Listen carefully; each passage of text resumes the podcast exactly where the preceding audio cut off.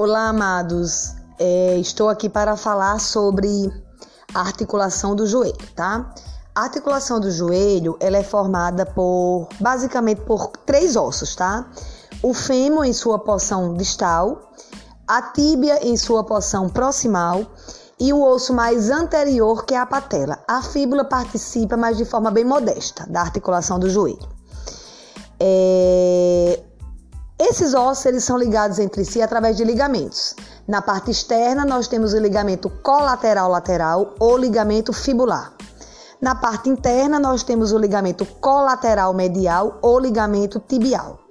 A patela é presa em sua porção inferior, tá? A tíbia pelo é, ligamento infrapatelar ou simplesmente ligamento patelar. Esse joelho, ele é classificado dentro da ortopedia, do estudo ortopédico, traumatológico e cinesiológico, é, como sendo uma articulação do tipo sinovial. É uma articulação que tem grande ADM, ou seja, grande amplitude de movimento. Temos dentro do joelho dois dispositivos que são os meniscos, que servem como amortecimento, o menisco medial e o menisco lateral. Temos uma membrana, que é a membrana sinovial dentro do joelho, que produz um líquido de aspecto viscoso que tem como função lubrificar a articulação do joelho. Esse líquido é o líquido sinovial, tá? Envolvendo esse joelho externamente, nós temos o principal meio de união dessa articulação, que é a cápsula articular. Existem dois ligamentos, um anterior e um posterior, né, ao joelho, mas ambos são internos, que são o LCA, ligamento é, colateral anterior, e o LCP, ligamento colateral posterior. Tá? Esses ligamentos, eles estabilizam o joelho anteriormente e posteriormente. O LCA, ele é mais acometido quando se tem uma fixação do pé ao chão e move-se o joelho com o pé plantado ao chão, tá? E o rompimento do LCP é mais quando se tem um trauma direto na região posterior do joelho.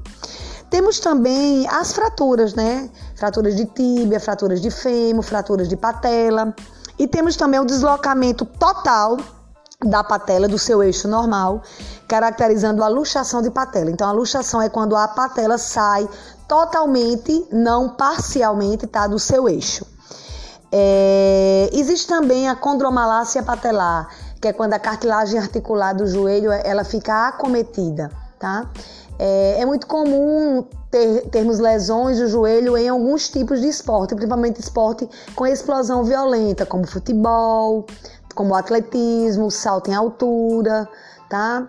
É, o, o, o, a própria caminhada é, é, ela é muito indicada quando se tem lesões de joelho, né, para poder fortalecer e oxigenar melhor a, a, a, musculatura. Obviamente que fisioterapia também aí é indicada.